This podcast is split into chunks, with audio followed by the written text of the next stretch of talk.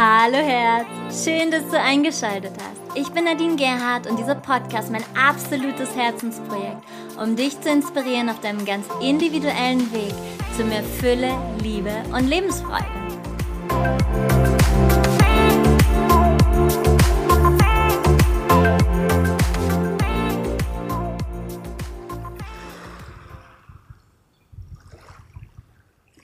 Hola, buenos dias aus Mallorca.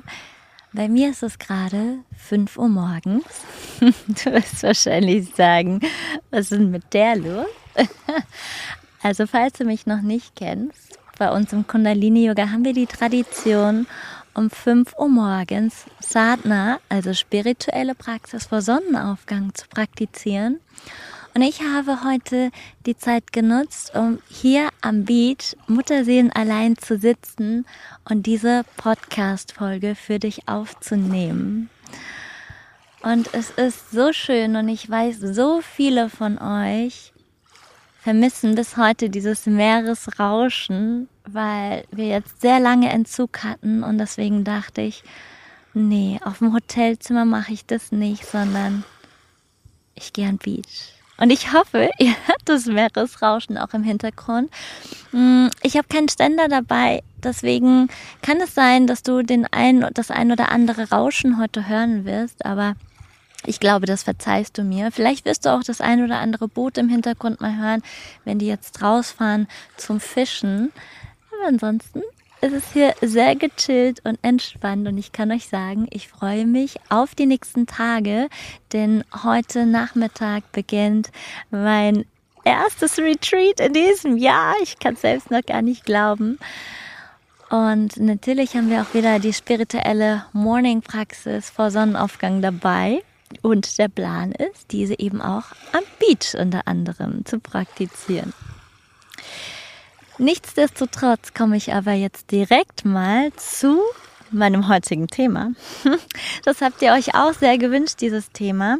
Und auch hier, falls du mich noch nicht kennst, ich komme aus der Körperarbeit, wie auch mm, im Coaching aus dem Familienstellen, der Reinkarna Reinkarnationstherapie, aus dem Schamanismus, der Energiearbeit. Ich habe Mediumship-Ausbildung. Daher ist das Thema der Ahnenheilung, um was es heute geht, in meiner Arbeit unter anderem mit der inneren Kindarbeit sehr präsent und steht in Verbindung mit Potenzialentfaltung. Und wir stehen ja jetzt gerade an einem Wendepunkt der Menschheitsgeschichte. Wir wachen aus dem Dornröschenschlaf auf, um in Einklang mit der Schöpfung zu kommen. So nehme ich es zumindest wahr. Und wie Eckart Tolle sagen würde, das Alte macht sehr viel Krach beim Sterben, aber das Neue ist eben schon längst da. Und vielleicht ist es noch ein kleiner Samen, der gerade anfängt zu sprießen und wir kriegen das gar nicht so sehr mit, weil es noch nicht sichtbar ist und trotzdem wirkt es schon durch uns hindurch.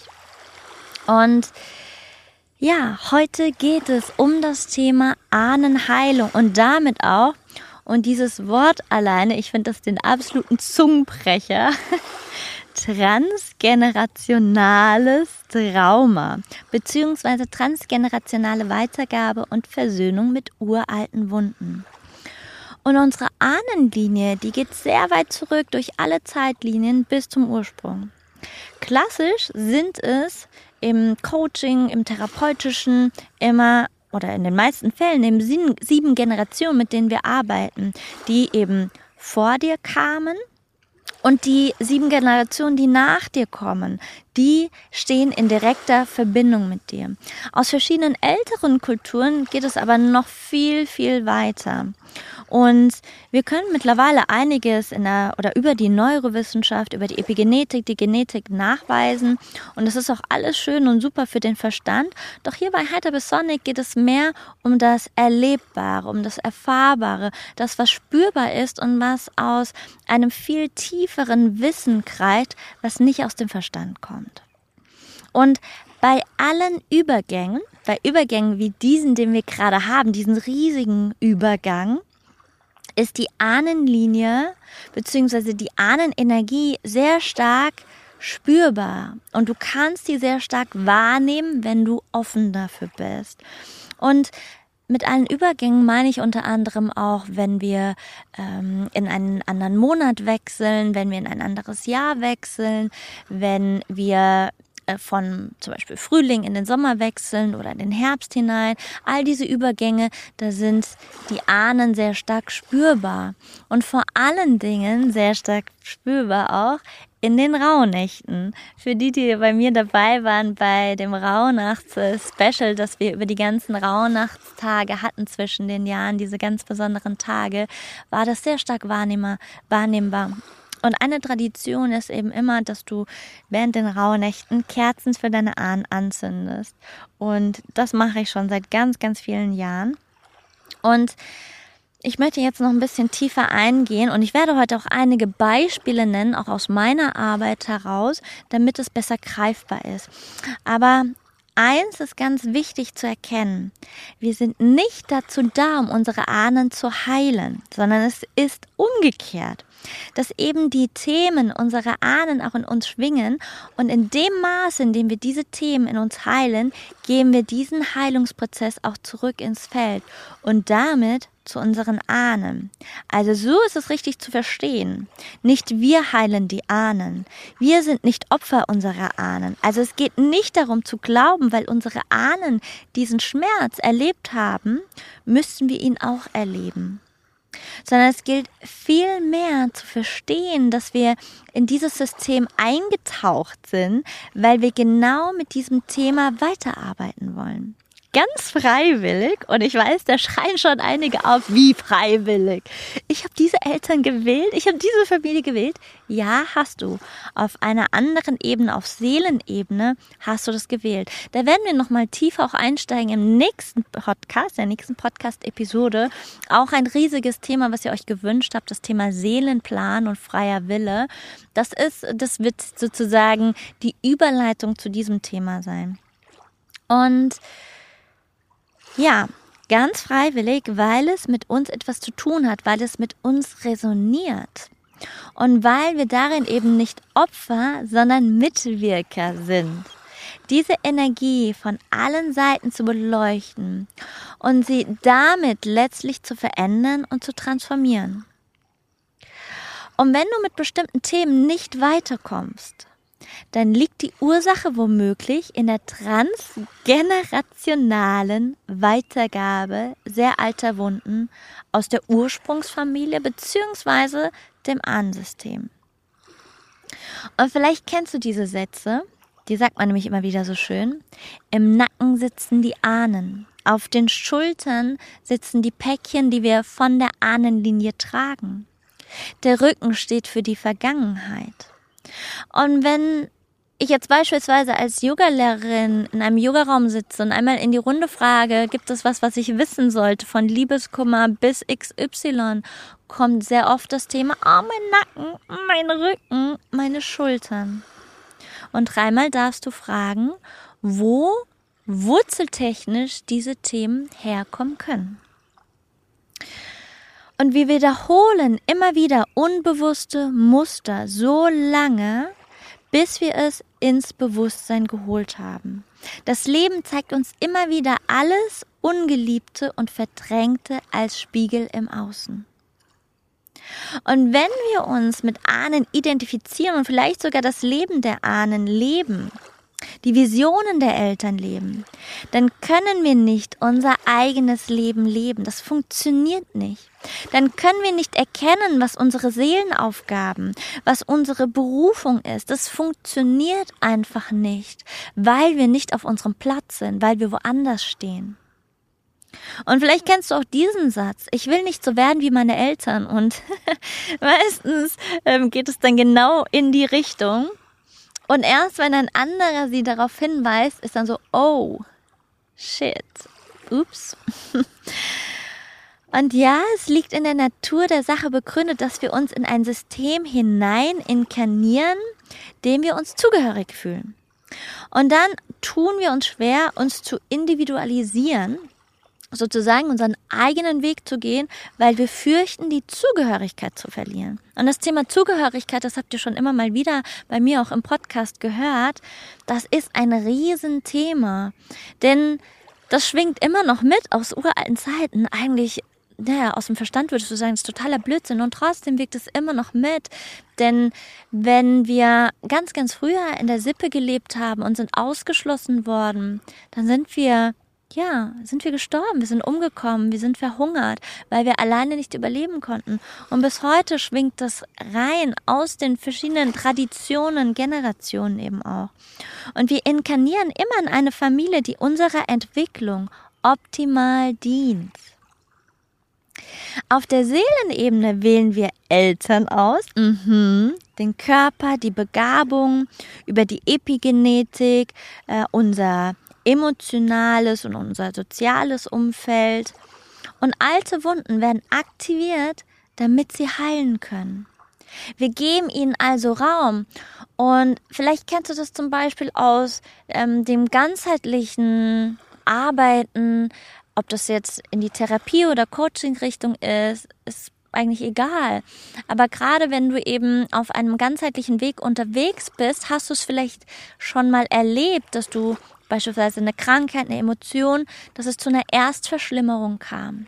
Das passiert, weil du das, was du vorher sehr lange weggedrückt oder unterdrückt hast, Du gibst ihm Raum, du gibst diesem Raum und damit entfaltet es sich erstmal. Oh ja, das ruft, ich darf endlich da sein. Ich werde geachtet, ich werde gesehen, vielleicht noch nicht geachtet, das kommt bei dem nächsten Schritt, aber ich werde gesehen, ich darf sein. Und damit ist schon der erste Schritt der Veränderung. Und die Ahnenlinien, die spiegeln uns unser innewohnendes Potenzial, genauso wie auch die Blockaden, die wir haben. Unsere genetischen Ahnenlinien sind mit unserem Seelenweg untrennbar verbunden. Also wir haben die Möglichkeit, vieles von dem zu leben, was unsere Ahnen, unsere Vorgänger vielleicht nicht leben konnten. Da gibt es auch einen Satz, die meisten Potenziale, wo findet man die? Auf dem Friedhof begraben. Denn wenn du mutig bist und das angehst, dann gibt es ganz viele ungelebte Potenziale, die dir aber mitgegeben wurden, die du verwirklichen kannst, wenn du es zulässt. Und es wiederholt sich sehr viel in Folgegenerationen. Meist überspringt es eine Generation sogar. Aber wenn jemand aus unserer Ahnenlinie, und deswegen ich äh, arbeite in fast jedem Coaching, arbeite ich mit dem Familienstammbaum und gehe in die Familiengeschichten immer wieder auch hinein, weil du bekommst so viele wichtige Informationen. Je mehr du über deine Familie weißt, je mehr du über die Kindheit deiner Eltern weißt, deiner Großeltern, umso mehr wirst du dich verstehen. Wirst du all das, was in deinem Leben ist, was unangenehm ist, deine Herausforderung, all das, wirst du verstehen können oder verstehen lernen. Und wenn jemand im Familiensystem abgelehnt worden ist, ausgeschlossen worden ist, dann wurde ja damit auch die Liebe verweigert und weggeschlossen. Und alles Ungeheilte trägt sich weiter über viele Generationen. Und wenn du zum Beispiel eine traumatisierte Mutter hast, einen traumatisierten Vater, und das haben wir so ziemlich alle, alle von uns, und wenn diese, nehmen wir mal die Mama, wenn die traumatisierte Mama sich selbst nicht spürt, wie soll sie dann auf die Gefühle ihres Kindes eingehen können? Wie soll sie sie denn wahrhaftig wahrnehmen, wenn sie selbst so zu ist, dass sie ihre eigenen Gefühl, Gefühle wegdrückt und nicht spüren möchte, weil sie so schmerzhaft sind? Und alles, was wir in uns heilen, wirkt auch auf das Kollektiv der Menschheit. Das heißt, wenn du anfängst oder mit Sicherheit, wenn du diesen Podcast äh, auch sowieso schon länger hörst, bist du schon länger auch auf deinem Weg und ich weiß, dann hast du schon sehr vieles transformiert und dann kannst du dir selbst auf die Schulter klopfen, weil du schon einen Riesenweg gegangen bist und viele Zwiebelschichten abgelöst hast. Hm, aber ich erwähne es immer wieder, weil das so wichtig ist, weil es bis in die tiefste Zelle hineingehen darf. Alles, was du in dir heilst, gibst du auch ins Kollektiv und du tust nicht nur etwas für dich. Du tust etwas für den Ort, wo du lebst. Du tust etwas für die Stadt, wo du lebst. Du tust etwas für das Haus, in dem du lebst. Du tust etwas für deine Familie, für die nächsten Generationen, die da kommen werden und für Mutter Erde. Es wirkt sich so weit auf, aus. Alle Frauen, die aufstehen, die ihre unterdrückte Wut verwandeln oder beziehungsweise sie durchfließen lassen, sie als Lebenskraft nutzen. Männer, die wieder in ihre Kräfte kommen und ihre Weiblich und Männlichkeit leben. All das wirkt sich von Einzelnen ins Kollektiv aus. Und diese Podcast-Episode dient dir natürlich wieder als Impulsgeber und wird daher nicht alles auf, aufzählen können, aber ich möchte dir einen kleinen Einblick geben und Beispiele nennen, was die transgenerationale Weitergabe von Wunden angeht. Und das hat ja nicht nur mit Kriegsthemen zu tun. Wir leben halt hier jetzt in einer in einer, ich nenne es mal Area, wo Krieg ein großes Thema war. Und all das wurde weitergetragen. All der unterdrückte Schmerz wird über Generationen weitergetragen. Und wenn ich in Familiensysteme reingehe, frage ich immer ganz viel, was gab es an Themen? Was, was zum Beispiel war, war der Großvater, war die Großmutter, ähm, waren die, äh, hatten die mit dem Krieg zu tun, waren sie auf der Flucht gewesen, war jemand in Gefangenschaft. Gibt es Erlebnisse dort, die prägend waren? Ist jemand gestorben, umgekommen, Selbstmord gegangen, begangen, Kuckuckskind? Mm, Kinder abgegangen, vertrieben worden, Mangelthemen, all das wirkt hinein. Das ist nur ein kleiner Ausschnitt von dessen, was dort reinwirkt. Und diese Mangelthemen, die sind sehr präsent noch, sehr präsent. Und da möchte ich jetzt ein bisschen tiefer hineingehen, weil Mangel ähm, schiebt sich oder schleicht sich in ganz viele Lebensbereiche ein. Ja. Nehmen wir mal das Thema des Körpers. Nehmen wir da, gehen wir da mal rein. Und zwar zum Thema Essen. Gewichtsprobleme. Und geht es in beide Richtungen. Ob das jetzt Übergewicht ist oder in die Magen beispielsweise geht. Hm, wenn jetzt ein, ein ähm, ja, ein, ich äh, muss mal schauen, wie ich das erkläre am besten. Hm, ich nehme ein Beispiel von einer Klientin. Sie kam zu mir mit Gewichtsproblemen, weil, also sie kam eigentlich wegen einem anderen Thema zu mir, aber wir sind auf dieses Thema noch gekommen. Und zwar hat sie Gewichtsprobleme gehabt. Also sie hat eine wunderschöne Figur gehabt, aber wie das mal so ist bei Frauen, sie sehen das immer mal wieder anders. Mm, und sie hat sich beklagt über ihr Gewicht. Aus Gründen, weil ihre Oma sie als Kind immer gemästet hat. Also was meine ich damit? Sie war mit dem Essen fertig, der Teller war leer und die Oma hat ihr noch eine Schippe draufgeschlagen, hat gesagt, ist das mein Kind, ist das mein Kind? Und sie durfte nicht aufstehen, bevor sie diesen zweiten Teller nicht aufgegessen hat. Gehen wir in die Geschichte hinein. Ihre Oma war im Krieg gewesen. Und das, was ihre Oma erlebt hat, war Mangel pur. Sie waren auf der Flucht, sie hatten nichts zu essen und das schlimmste Gefühl, was die Oma mitgenommen hat, eines der schlimmsten Gefühle aus Kriegszeiten, war dieser starke Hunger. Und da sie ihre Enkelin so sehr liebt, wollte sie niemals im Leben, dass sie dieses spürt, dass sie jemals ein Gefühl von Hunger in sich spürt. Weil für die Oma war dieses Gefühl von Hunger mit einem tiefen Schmerz verbunden und mit schmerzhaften Erfahrungen. Also es war eine Geschichte damit verbunden. Und diese Geschichte wurde auf die Enkelin übertragen. Als die Engel Enkelin dann bei mir im Coaching mal in die Gegenposition gegangen ist und einmal wahrnehmen konnte, was ihre Oma eigentlich wirklich erlebt hat und was für ein Schmerz das war. Und diesen Schmerz einmal zugelassen hat, konnte sie ins Mitgefühl gehen. Und mit diesem Mitgefühl dass ihre Oma eigentlich nur das Beste für sie wollte. Sie wusste es nicht besser. Sie wollte nur, dass ihre Enkelin diesen Schmerz niemals erlebt. Und mit diesem Mitgefühl konnte sie ganz viel Heilung für sich und auch in das System fließen lassen.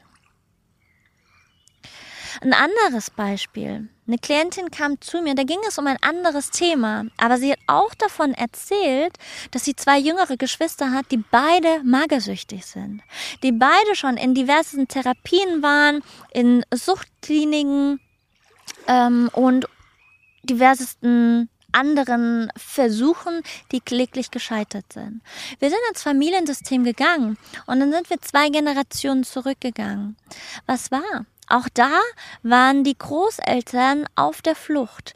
Die Oma war damals ein Kind gewesen, war auf der Flucht mit der kleinen Schwester und sie hatten auch nichts zu essen gehabt. Und es ging so weit, dass sie Gras essen mussten, weil es nichts gab an Essen. Und diese kleine Schwester war so schwach, dass sie am Straßenrand zurückbleiben musste und sie ist dort vor Ort verstorben. Und es sind ja Generationen, wo so viel Trauma entstanden ist, was niemals in Heilung gegangen ist, weil das wurde totgeschwiegen, darüber wurde nicht geredet.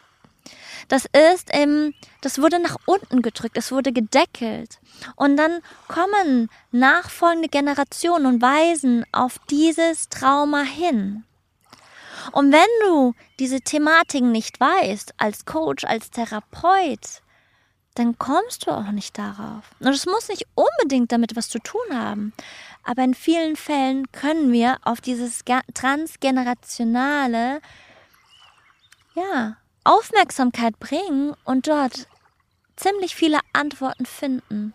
Und darüber, dass dann genau in diesen alten Generationen das, was da passiert ist, Achtung hineinfließt. Diese Seelen, die ja zum Teil in der Zwischenebene noch sind. Also es gibt Seelen, die sind schon im Licht und es gibt Seelen, die sind auf dieser Zwischenebene. Es gibt eine Podcast-Episode, was passiert nach dem physischen Tod, die werde ich auch verlinken. Da ist das sehr, sehr gut erklärt.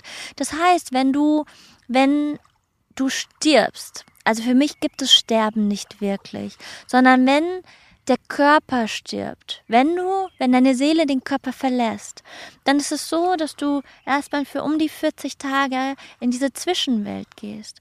Und wenn beispielsweise hier Zurückgebliebene, wenn da sehr starke Vorwürfe sind gegenüber des Verstorbenen und so weiter, wird dieser in dieser Zwischenebene bleiben, verhaftet bleiben und nicht ins Licht gehen können. Das kann in späteren Zeiten wieder aufgelöst werden. Aber wir haben sehr viele Seelen, die immer noch in dieser Zwischenebene sind und nicht ganz gegangen sind. Dasselbe passiert mit beispielsweise Kindstoten, abgegangenen Kinder, dass die zum Teil in der Zwischenwelt eben sind. Und das sieht man in der Aufstellungsarbeit beispielsweise oder eben auch im Einzelcoaching. Wenn der Blick immer wieder nach oben geht oder in der Aufstellungsarbeit, wenn weil der Körper, die Psyche, die ist nicht auf Lügen ausgelegt, die ist auf Wahrheit ausgelegt. Und das kannst du wenn du ein Auge dafür hast, dann siehst du das auch körperlich. Das heißt, wenn, und das merken die überhaupt gar nicht, meistens in so einer Aufstellungsarbeit, dass der Blick nach unten geht. Dann weiß ich als Aufstellungsleiter, hm, da gibt es jemand, der gegangen ist, der aber immer noch in dieser Zwischenwelt schwingt. Und hier gibt es dann eben bestimmte Wege. Gehen wir nochmal jetzt in die Gewichtsthemen hinein, Thema Übergewicht. Da ist es ja auch oft der Fall, dass, weil du kannst ja vieles auch übersetzen, so dieses, äh, du schaffst ja eine Mauer, eine größere Herzmauer noch, das wie ein Schutz. Und genauso kann es auch mit Themen zusammenhängen. Es muss nicht, es kann mit Themen zusammenhängen, wenn du Generationen vor dir hast, die sehr viel Mangel erlebt hatten, also dass sie zum Beispiel kein Geld hatten oder nichts zu essen, dass es dann genau in das Gegenteil fällt. Dass eben viel zu viel immer wieder gekocht wird oder über diesen Punkt, wo eigentlich die Sättigung eintrifft, äh, tritt, ähm, drüber gegangen wird. Und immer dieses Überfressen eben beispielsweise, weil dieses Sättigungsgefühl, was da nicht spürbar ist, weil innerlich wie ein Loch da ist, wo das wie durchfällt. Es ist wie, es geht zwar ganz viel rein, aber es fällt wieder raus. So ist das Gefühl. Allerdings zeigt es sich körperlich ganz anders. Es kann auch in eine andere Richtung gehen, dieses, ne, über das Essen sich zu erden. Also da gibt es verschiedene Faktoren. Ich möchte jetzt nochmal beim Mangel bleiben und auf das Thema Geld übergehen. Da hatte ich zum Beispiel mh, hm, vor einigen Wochen eine, ähm, eine ja, ein Workshop, was ich angeboten habe mit der Andrea zusammen, wo es um das Thema Visionen geht. Und dann, da gibt es auch immer wieder nochmal ein Coaching nachträglich. Das hatten wir mit der einen Klientin. Und bei ihr war das das Thema, dass sie sich super gerne selbstständig machen möchte mit einem bestimmten Thema. Sie hat dort Ausbildung drin. Sie traut sich aber nicht aus, bestimmten Themen. Und unter anderem ist es ein riesiges Mangelthema. Und Sie sagte, sie hat kein Geld. Das war das Erste. Ich kann mir das irgendwie nicht leisten, irgendwie das geht nicht. Und dann haben wir ihr die Frage gestellt, wenn du jetzt deinen Job kündigen würdest, mit dem Geld, was du jetzt hast, wie lange würdest du überleben können? Und die Antwort war darauf drei Jahre. Das heißt, mit dem Geld, das Geld ist nicht das Thema. Das Mangeldenken selbst ist das Thema unter anderem. Und das aufzudecken, das ist ganz, ganz spannend anderes Thema, also wenn wir jetzt nochmal beim Geld und beim Mangel bleiben, gerade gestern, wo ich hierher geflogen bin, mm, war eine Yogaschülerin ähm, dabei. Wir haben uns getroffen am Flughafen und dann sagte sie zu mir, ja, sie will hier nicht Geld abheben, weil es kostet 3,90 Euro und das will sie nicht ausgeben. Und dann sitzen wir im Auto und äh, fahren im Taxi jetzt hier nach Porte Soyer und dann erzählt sie mir, wir haben Mitte Juni, dass sie schon über Prozent, über 90 Prozent ihres Jahresziel erreicht hat. Und sie verdient wahrscheinlich ungefähr so das Zehnfache von mir. und wir haben uns darüber unterhalten, also bei ihr kommt es nicht unbedingt aus dem Mangelbewusstsein, aber ich weiß, bei vielen anderen ist das ein riesiges Thema. Das ist einfach nur ein Beispiel, was ich dir nenne. Und dieser Mangel geht in so viele Bereiche hinein. Wir sind eine riesige Mangelgesellschaft. Und weil wir so stark diesen Mangel leben, diesen Mangel über Generationen weitertragen, sind wir auch eine krasse Konsumgesellschaft. Als ich im Flieger saß, saß mir eine Frau gegenüber und dann hat sie so ein Okay-Magazin oder sowas gelesen. Und da wird dir erstmal natürlich gezeigt, wer was hat. Ich habe dort auf eine Seite geschaut, da war irgendwelche XY-Stars. Und dann wurde dann gesagt, der Bikini kostet 290 Euro, die Uhr von ihm kostet 34.000 Euro, das und jenes. Und wurde so aufgelistet. Und es geht immer wieder darum, was haben die anderen, was fehlt dir eventuell noch, was brauchst du noch, damit du dich besser fühlst, was ja totaler Bullshit ist, weil das ist einfach nur Ego-Gefüttere und das Ego wird niemals genug haben. Es wird immer im Mangel bleiben, wenn wir den Fokus immer wieder auf das Ego legen. Gehen wir mal weiter. Also, weil Mangel ist ein mega Riesenthema und da gibt es noch ganz, ganz, ganz viel zu tun. Und da schließe ich mich auch gar nicht aus. Ich erwische mich auch immer wieder dabei. Thema Depression ist auch ein Thema, wo auch hier aus der traumatherapeutischen Seite schon auch hier ganz viel nachgewiesen wurde. Und ich erlebe es auch immer wieder mit den Themen. Ich behandle keine Depression, aber ich habe immer wieder Menschen äh, bei mir sitzen, die kommen wegen anderen Themen. Und dann kommt es doch zu einem Thema der Depression, dass es irgendwie in der Familie ist. Und dann hatte ich eine Klientin bei mir beispielsweise, die kam wegen einem anderen Thema. Und sie erzählte mir, dass bei ihr ganz viele in äh, in der Familie sind, ich habe gerade ein paar Möwen über mir, dass ähm, ganz viele ähm, in der Familie sind, die an Depressionen leiden. Und dann habe ich sie eben gefragt, äh, gibt es irgendjemand in der Familie, der umgekommen ist, der Selbstmord begangen hat, ein Kuckuckskind, was, was ähm, aus der Familie ausgestoßen worden ist, all das. Sie wusste davon nichts. Und das, was ich meinen Klienten immer wieder mitgebe, ist, wenn sie auch vor allen Dingen, wenn sie nicht so viel wissen und es lebt noch jemand aus der Ahnenlinie, die älter sind, egal wer, Fragen, Fragen, Fragen. Und ich weiß, das ist nicht unbedingt das angenehmste. Und ja, man kann auch das ein oder andere Thema triggern. Aber es wird in den allermeisten Fällen dich so weit bringen, weil da kommen immer noch solche Knaller plötzlich raus. Und das macht, da, da kommt so viel Verständnis, so viel da passiert nochmal so, so viel und also wirklich bei bestimmt 95 Prozent meiner Klienten, die das gemacht haben, war das nochmal, also wirklich, da haben alle gesagt, oh, danke, dass du mir das gesagt hast, danke, ich bin so froh, dass ich das jetzt gemacht habe. Weil jetzt verstehe ich das und das. Jetzt kann ich das und das nachvollziehen. Jetzt kann das endlich in Heilung gehen, weil ich habe die Wurzel dessen gefunden. Und ähm, bei ihr war es so, sie kommt aus einer italienischen Familie. Der Papa hatte ganz, ganz viele Geschwister gehabt. Es waren acht Geschwister noch. Und es waren genau auch acht Geschwister, die an Depressionen leiden. Und sie ist zu den Eltern gefahren und hat, so, hat dann erzählt vom Coaching. Das empfehle ich nicht immer, weil manchmal ist das vielleicht eher nicht so gut. Aber da hat es gut gepasst. Und sie hat erzählt, sie war bei mir beim Coaching und sie möchte ein bisschen mehr eben erfahren über, ja, über ihre Wurzeln und so weiter. Und hat dann so gefragt, wie heißen denn nochmal deine Geschwister und, ähm, und wie ist denn das, wie waren da die Kindheit und so weiter. Und gibt es denn irgendwas in der Familie? Ist irgendjemand umgekommen und und und? Also sie hat eben diese Fragen gestellt, die ich ihr so ein bisschen auch mitgegeben habe. Und eine Stunde lang hat es gedauert, bis die Antwort kam.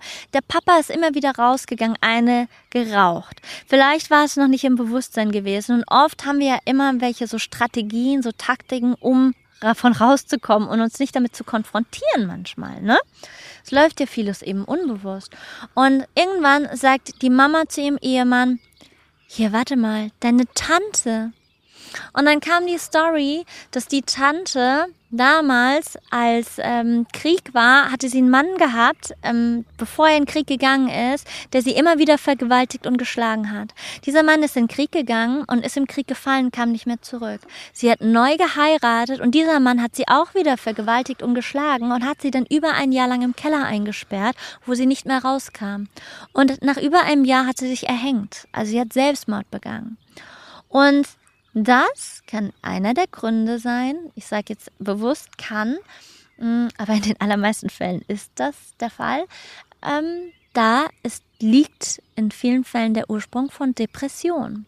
Und natürlich ist das auch hier immer multidimensional zu sehen, weil da wirken immer auch noch andere Themen mit hinein. Wie gesagt, aus äh, traumatherapeutischer Sicht, aus der Aufstellungsarbeit und so weiter, hat sich das immer wieder auch gezeigt. Und dann mh, gerade bei dem Thema Kuckuckskind gab es früher des Öfteren diese unehelichen Kinder. Das hat in die Familie ganz viel Schande gebracht damals. Und das wiederholt sich über eine andere Art und Weise in den nächsten Generationen. Die gleichen, die Nachkommen gleichen dann unbewusst die Schuld aus, indem sie zum Beispiel dann einen unerfüllten Kinderwunsch haben. In meiner Familie war es so, stand zur Diskussion, dass Neffen und Nichten von mir ins Kinderheim sollten. Und ich habe nicht den großen Kontakt zu meiner Familie, aber ich dachte so, wow, also was ist denn da los? Und habe da auch nochmal geforscht. Und ich kenne mein Familiensystem schon sehr gut, weil ich sehr viel gefragt habe. Ich habe schon das Tagebuch von meiner Uroma ähm, durchgelesen, Briefe von meinem Opa aus dem Krieg und, und, und. Das heißt, ich bin da schon sehr aufgeklärt. Aber natürlich wirst du nie alles wissen. Das, was ich aber dann erfahren habe, ganz nebenbei, da wurde nie drüber gesprochen, weil das war auch hier totgeschwiegen, weil, ähm, ja, das ist halt, ne, mm, da ist man gleich, wird man gleich abgewertet. Mein Opa war im Kinderheim gewesen und ja, da überträgt sich das. Es ist drei Generationen sozusagen, also über zwei Generationen gesprungen und ist dann bei seinen Urenkeln gelandet. Sie sind zum Glück nicht ins Kinderheim gekommen, aber es war kurz davor. Und hier kann man Aufklärungsarbeit leisten und hier Anerkennung. Zum Beispiel was ich gemacht habe. Ich habe sehr viel mit meinem Großvater dann gearbeitet, nicht mit meinem Neffen und meiner Nichte, sondern mit Großvater und ihm diese Ehre erwiesen, diese Demut erwiesen, das, was er dort erlebt hat. Denn als Kinderheimkind hattest du es höchstwahrscheinlich noch schlimmer als wahrscheinlich bei traumatisierten Eltern. Und da ist ganz viel Schlimmes passiert und ja, da wieder Achtung hineinfließen zu lassen, damit es sich verändert.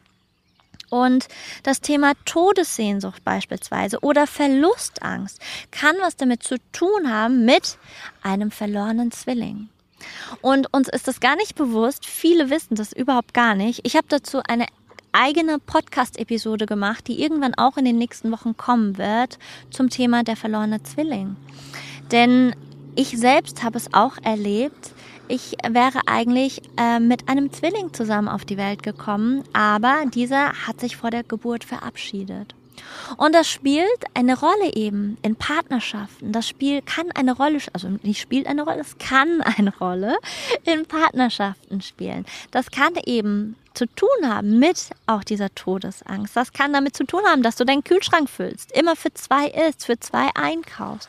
All das kann eine Rolle spielen. Oder eben, wenn jemand aus deinem Familiensystem früh gegangen ist, wo du als Kind so einen Bezug zu hattest, aber eben, ja, dieserjenige früh gegangen, für dich früh gegangen ist, dann kann das sehr viel Schmerz auslösen. Und dann wird eben auch Todessehnsucht, auch da, wenn jemand früh gegangen ist. Also es hat immer wieder verschiedene Ursachen. Beispielsweise, mein Opa war vier Jahre lang in Gefangenschaft in Ägypten gewesen. Und ähm, da hat er einen Hass gegenüber Muslime entwickelt. Darüber wurde nie gesprochen. Das Spannende war aber, dass mein Vater und mein Bruder mir schon sehr früh gesagt haben, als ich in die Pubertät gekommen bin, schaff mir ja nie einen Moslem ins Haus.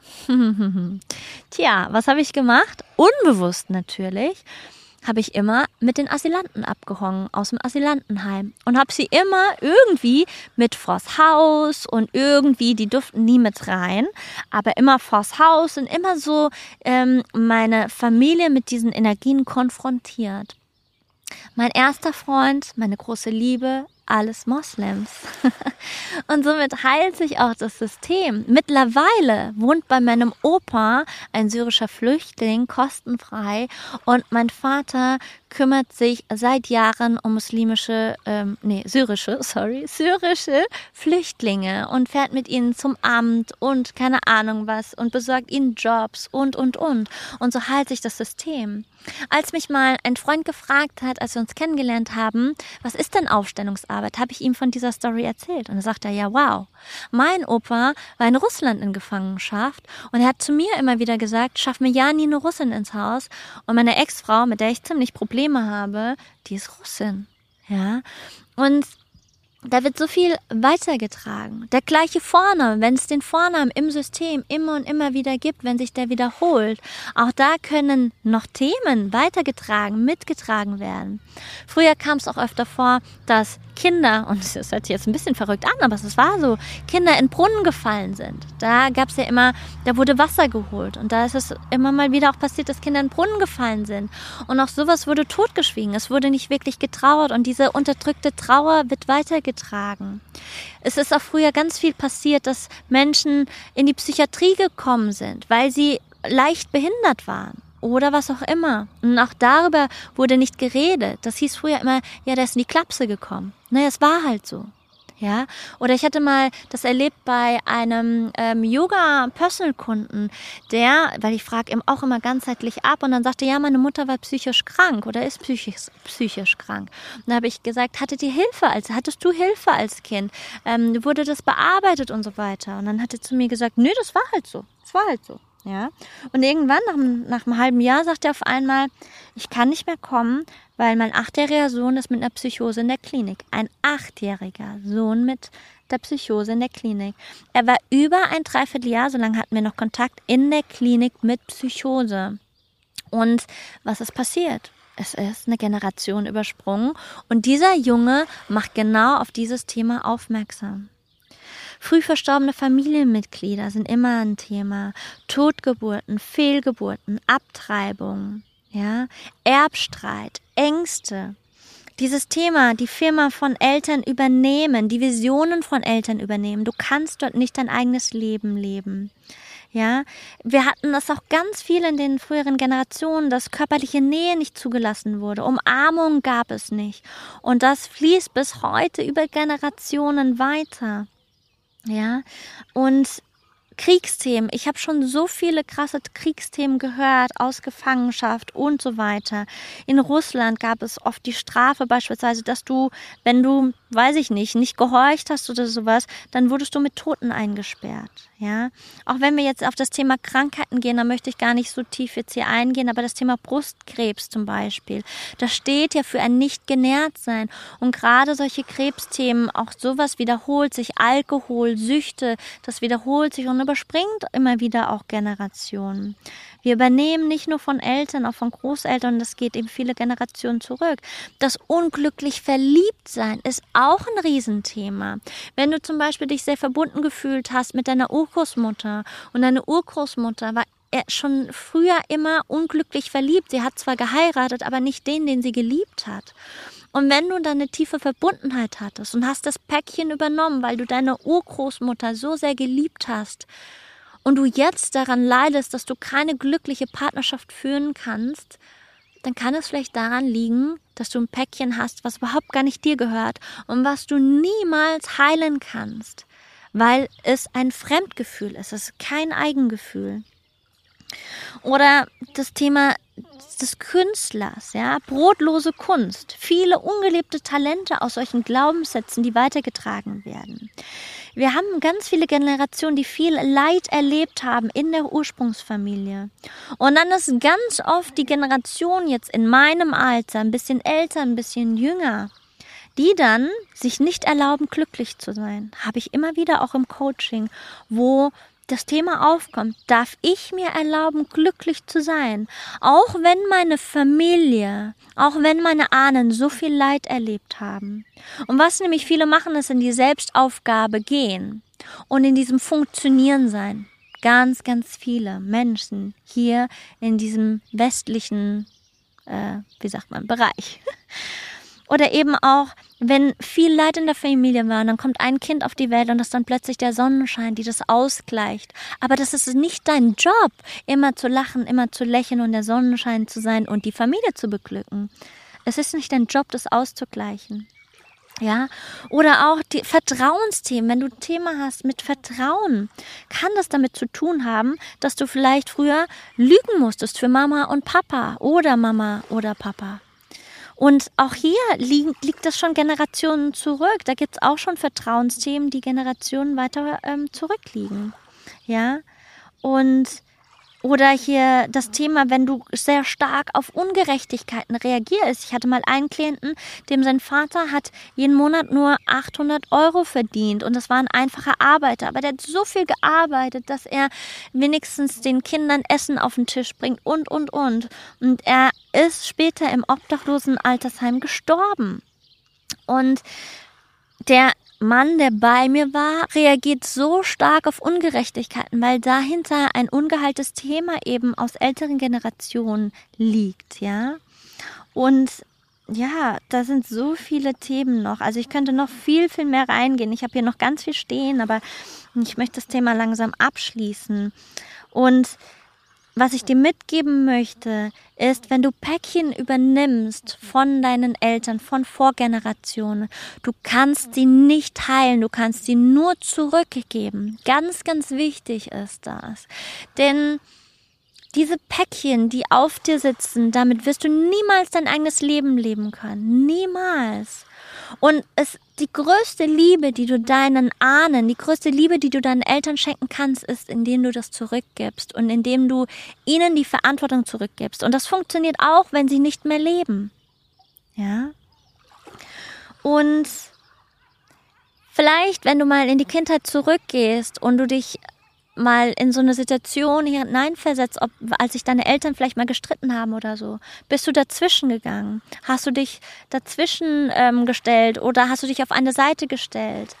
Dann hast du die Seite gewechselt. Dann bist du vom, von der Kindenergie eine Ebene nach oben gegangen. Und auch da bist du nicht auf deinen Platz. Und das, was ich eben immer wieder erlebe und immer wieder meinen Klienten mitgebe, ist zum Beispiel der Satz, ich nehme jetzt meinen Platz ein. Ja? Und ähm, Thema Kinder. Ja, Kinder sind in den allermeisten Fällen Symptomträger. Da möchte ich noch mal kurz drauf eingehen. Ähm, das greift oft unbewusst das auf, die Kinder, was ein oder beide Eltern nicht fühlen wollen. Wenn Eltern dann das Thema aufarbeiten, dann entspannt es sich oft auch bei den Kindern. Aber wenn ein Kind viel schreit, also gerade so die ersten Jahre bis zum siebten Jahr, ich würde immer bei den Eltern schauen, immer wieder bei den Eltern schauen. Wenn das Kind Themen hat, Symptomträger. Also da das als Hinweis mal ähm, das rauszugeben, weil die Eltern kommen sehr oft und dann sagen, ja, bei dem Kind muss was gemacht werden, an dem Kind muss rumgedoktert werden. Aber das Kind übernimmt unbewusst, ja. Und des Öfteren erlebe ich auch, dass Menschen Angst haben, sich mit ihren Ahnen zu verbinden, weil sie unerlöst ist oder diverse Lasten fürchten. Sie haben Angst davor. Und wie können wir denn diese Themen angehen? Wie können wir hier Transformation bewirken? Und da gibt es zahlreiche Methoden, wie ich das jetzt mache, über die Aufstellungsarbeit, über schamanische Aufstellungsarbeit, über schamanische Reisen beispielsweise, über diverse andere Coaching-Tools, ähm, aber zum Beispiel auch in der Psychotherapie, indem wir solche Themen auch für uns bearbeiten, ohne zu wissen, dass zum Beispiel deine Großmutter genau das gleiche Thema hatte. Da wirkt die Psychotherapie Dann wie eine Ahnenheilung, weil es für uns eine Lösung gibt und dann gibt es eben auch die Lösung fürs System, weil es wirkt auf System. Also jeder therapeutische Weg ist letztendlich auch ein, ein Weg der Ahnenheilung, ob wir uns dessen bewusst sind oder nicht. Und die Lösung liegt darin, zum einen die eigenen Themen zu transformieren, die ungelebten Emotionen, wenn es deine eigenen sind, durchfließen lassen, zu lassen. Die Päckchen, die nicht zu dir gehören, die du übernommen hast, die Fremdgefühle, die nicht deine Eigengefühle sind, wieder zurückzugeben. Und wenn du dich deinen Ahnen in Liebe zuwendest, denn es ist nicht nur schlecht und es ist nicht nur positiv, sie bringen immer beides mit. Und du kannst doch deine Ahnen mal einmal in geheilter Form um dich herum spüren und mit ihnen in Kontakt treten. Wenn du den ausgestoßenen Seelen einen Platz gibst, dann öffnest du dich für ihren Segen und das ganze Potenzial, das in deiner Ahnenlinie liegt.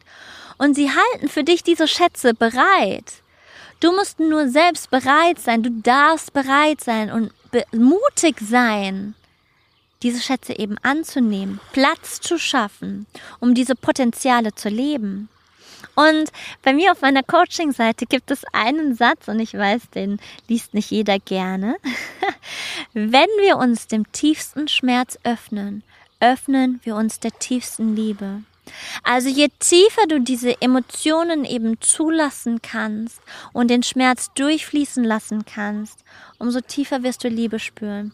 Je mehr es dir ein Anliegen ist, Liebe zu leben, Liebe zu geben, Liebe zu empfangen, wirst du auch den Gegenpol zulassen müssen. Dann ist dein Herz zu, ja, dann ist Schmerz auch nicht so spürbar, weil dann, ja, ist, bist du wieder im Funktionieren, aber auch die Liebe ist nicht spürbar. Das funktioniert nicht. Und der Begründer der gewaltfreien Kommunikation, Marshall Rosenberg, oder Rosenberg, der hat mal mh, mm, bei einem seiner Seminare gesagt, dass der Schmerz, den wir bei einem Ereignis erfahren, in der Regel nur 5% des Schmerzes ausmacht, den wir aufgrund dieses Geschehnisses mit uns herumtragen. 95 Prozent von diesem Schmerz entstehen erst durch die Interpretation des Ereignisses und der daraus resultierenden Glaubenssätze. Und genau das, und ich hatte das gerade hier vor ein paar Tagen auf Instagram gepostet und mit euch geteilt, das Video ähm, The Wisdom of Trauma von äh, Dr. Gabor Mate, das ist ein Traumatherapeut. Und ähm, wir, er hat genau dasselbe auch gesagt. Wir reagieren nicht auf das, was passiert ist. Wir reagieren immer auf unsere Wahrnehmung dessen, was passiert. Also wir, der Verstand, und das erkläre ich auch immer ganz gerne in den Teacher Trainings, wo ich Meditation unterrichte. Also wir bekommen einen Impuls. Aber bis eben der Impuls zu einem Gedanken wird, da passiert immer noch mal eine Reihe was. Also da ist wie eine Gedankenwelle, die sich um diesen, ähm, um diesen Impuls umgibt und das ist dann verbunden und deswegen äh, unterscheide ich auch von Bauchgefühl und Intuition. Bauchgefühl ist verbunden mit alten Emotionen, wenn die Intuition der allererste Impuls ist, der den Seelenimpuls ist. Und dann kommen aber eben alte Erinnerungen nach oben. Und diese alten Erinnerungen kommen nach oben, also via Bauchgefühl, und sagen dir dann, warte mal, da hast du aber eine schlechte Erfahrung gemacht, oh, überleg dir das nochmal gut. Und da kommen Ängste nach oben, da werden Geschichten dazu äh, gesetzt und so weiter, die mit dem Hier und Jetzt gar nichts zu tun haben. Und dann kommt Karmisches noch mit hinein und so weiter. Und es gibt aber eben Punkte, wo du das brechen kannst. Je mehr du dich darauf ähm, fokussierst, was wirklich deine Seelenimpulse sind, also die ersten eins, zwei, höchstens drei Sekunden, und du dich dafür immer wieder entscheidest und diesen Seelenimpulsen folgst, desto mehr wirst du richtig machen und dich nicht in diesen Schmerz begeben, der zu Leid übergeht. Denn Schmerz fließt durch. Ja, das Herz weiß, wie man Schmerz heilt. Aber wenn du daran festhältst, dann wird es zu leid. Und das macht der Verstand. Der Verstand lässt den Schmerz nicht gehen. Und der verursacht das Leiden. Ja, das Herz kann sich selbst reparieren. Dein Verstand, der hält an den Erinnerungen fest. Der lässt die, der hat die Erinnerung eingesperrt der behält diese Stücke sozusagen und ähm, hat immer noch diese Glasscherben und es ist wie, als würde der Verstand diese Glasscherben einmal nehmen und äh, durch dich hindurchziehen. Ja, also es hilft immer wieder den Blick darauf zu richten, auf das, was nicht gesehen, nicht geachtet und nicht geehrt wurde im Ahnensystem, in der Ahnenreihe. Und dann da Achtung und Demut hineinfließen zu lassen für all die Schicksal, für all das, was dort erlebt worden ist und auch für alles, was dort Schlimmes passiert ist. Weil wenn du jemanden ablehnst, der Schlimmes getan hat, ja, aus dieser menschlichen Sicht, Schlimmes getan hat, ja, wenn du das, also das, du, das heißt nicht, dass du es nicht, äh, dass du das gutheißen sollst, aber wenn du in diese Ablehnung gehst, das ist keine gute Idee sondern geh in die Vergebung, geh in die Demut dafür, dass dieserjenige sich dafür auf einer anderen Ebene entschieden hat, diesen Weg zu gehen. Und gib diesen verlorenen Seelen wieder einen Platz. Also wenn es Kuckuckskinder gibt, wenn es Menschen gibt, die umgekommen sind im Krieg oder verloren gegangen sind, auf der Flucht verloren gegangen sind, all das, gib ihnen einen Platz. Löse dich aus alten Verstrickungen. Und du brauchst mit deiner Familie nicht auf der menschlichen Ebene Best Friend sein. Das sage ich ja auch immer wieder. Das Wichtige ist, dass du auf Seelenebene aufräumst, weil das ist die höhere Ebene und die viel tiefer greift. Und dann kannst du mit deiner Familie eben auch auf dieser anderen Ebene in Frieden kommen. Und ja. Wenn Ahnen noch keinen Frieden gefunden haben, das habe ich vorhin schon mal kurz erwähnt, dann sind sie nach ihrem Tod nicht ins Licht gegangen, sondern bleiben erdgebunden. Und das passiert auch, das habe ich nämlich vorhin nicht erwähnt, auch aus Schocksituationen heraus. Also wenn jemand zum Beispiel ein Schocktrauma erlebt, also einen Autounfall beispielsweise, aus dem, über einen Autounfall aus dem Leben gerissen worden ist oder eben zum Beispiel ähm, Kriegssituation, Bombeneinschlag beispielsweise, Weise und wurde aus dem Leben gerissen, dann kann das sein, dass über diesen Schock die Seele das gar nicht wirklich, also das ging so schnell, dass gar nicht richtig verarbeiten konnte und dass die ähm, immer noch hier anhaften. Da hat auch der Ralf in der Podcast-Folge, Ralf Schmitz, in der Podcast-Folge, ähm, äh, wie hieß sie nochmal, den Körper als Instrument der Wahrnehmung, verlinke ich auch, ähm, hat es sehr gut erklärt auch und erarbeitet. Er hat viele Klienten, mit denen er genau mit diesem Thema arbeitet, was das Thema geht, Seelenablösung. Und ähm, das ist zum Beispiel einer dieser Gründe, warum Seelen zum Beispiel immer noch bei hier menschlichen anwesenden Menschen, menschlichen Menschen, wie auch immer, du weißt, was ich meine, anhaften und eben wirken. Und eben dadurch äh, du dein ganzes Potenzial auch nicht leben kannst, weil eben die Energie noch woanders reinfließt. Also, den Satz gebe ich dir mit. Ich nehme meinen Platz ein. Alles, was mir nicht mehr dient, gebe ich zurück. Ab sofort übernehme ich die volle Verantwortung für die Heilung meiner alten Wunden. Und hierin, es geht nicht darum, die nur im Verstand immer wieder aufzusagen, sondern mit ihnen zu arbeiten. Es geht mehr ums Spüren, nicht über den Verstand, sondern wir sind hier bei einem Podcast, der auch mit dem Verstand arbeitet, aber es geht mehr noch darum, das erfahrbar zu machen, erfühlbar zu machen, es zu spüren und damit eben in den Körper mit hineinzunehmen. Denn über den Verstand lässt sich das nicht transformieren. Der Körper muss unbedingt mitgenommen werden. Schreib sie auf einen Zettel und stell dich drauf. Spür ihre Energie. Spür mal hinein, wie dein Körper darauf reagiert. Spür mal hinein, wie sehr wirst du eins mit der Energie dieser Sätze. Und nimm sie mit in deinen Alltag. Finde sie immer mehr in deinen Körperzellen auf. Carl Gustav Jung hat einmal gesagt, wer nach außen schaut, der träumt. Wer nach innen schaut, der erwacht. Und ich danke dir so sehr, dass du es bis hierhin geschafft hast, diesen Podcast zu hören. Denn es ist heutzutage nicht mehr normal. Eine Stunde, ich wollte ja eigentlich 30 Minuten aufnehmen, aber daraus ist nichts geworden. Und ähm, dass du bis hierhin den Podcast angehört hast, nicht geschaut, angehört hast. Denn heutzutage soll ja alles schnell gehen. Am liebsten ganz schnell Heilung, in drei Sekunden am besten. Und ähm, am liebsten noch direkt äh, nach drei Sekunden alles Geld auf dem Konto. Und wir haben die Langsamkeit und das Genießen und das einfach mal präsent sein haben wir so sehr verloren. Und ja, deswegen umso mehr weiß ich es zu schätzen, dass du bis hierhin hörst. Ich danke dir für deine Liebe. Ich danke dir für deinen Support. Sollte dir die Podcast-Folge zugesagt haben, teile sie gerne mit den Menschen, wo du glaubst, sie könnte ihnen auch weiterhelfen. Und ich freue mich natürlich, wenn du mir Feedback gibst. Wir hören uns nächste Woche wieder. Das mit meist gewünschte Thema kommt nächste Woche und zwar Thema Seelenplan und der freie Wille. Und was das beides mit diesem Thema heute zu tun hat, wirst du natürlich dann in der nächsten Woche erfahren, weil es hängt ja zusammen. Genieße deinen Tag, genieße deinen Abend. Deine Nadine.